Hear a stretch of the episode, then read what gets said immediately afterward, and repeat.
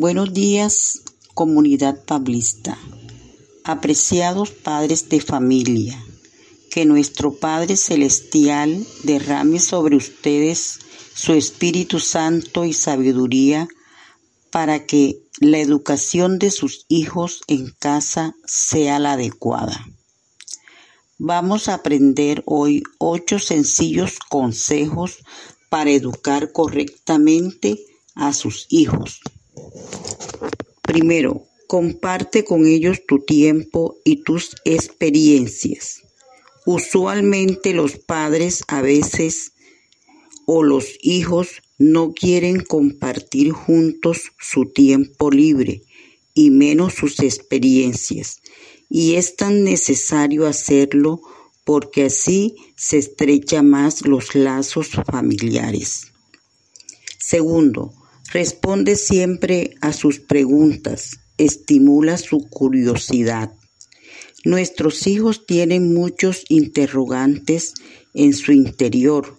Es necesario darle, darle respuestas a estas preguntas, porque si el padre o madre no le dan respuesta, ellos van a dirigirse a la persona equivocada y aprenden conceptos errados.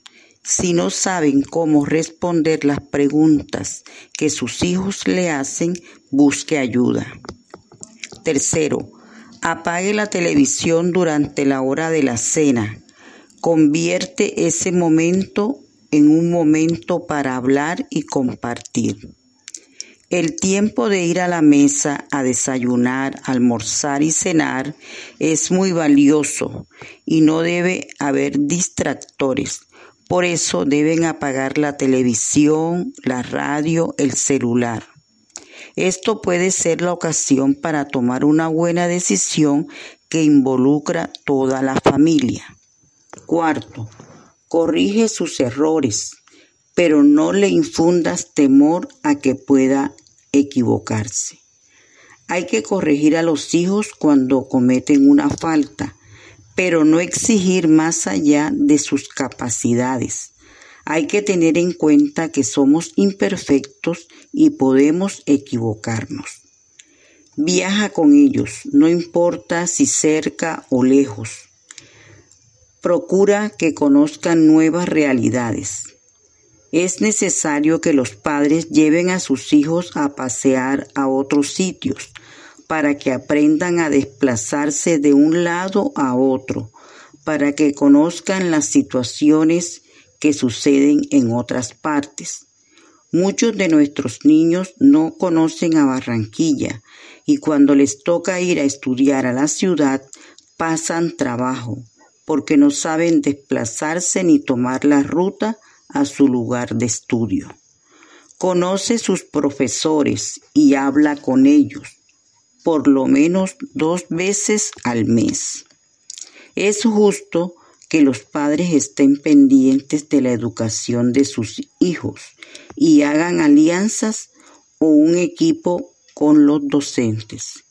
Séptimo, permite que tengan su propio espacio, no invadas su, intimidad si no es necesario y respeta los momentos en los que quieran estar solos.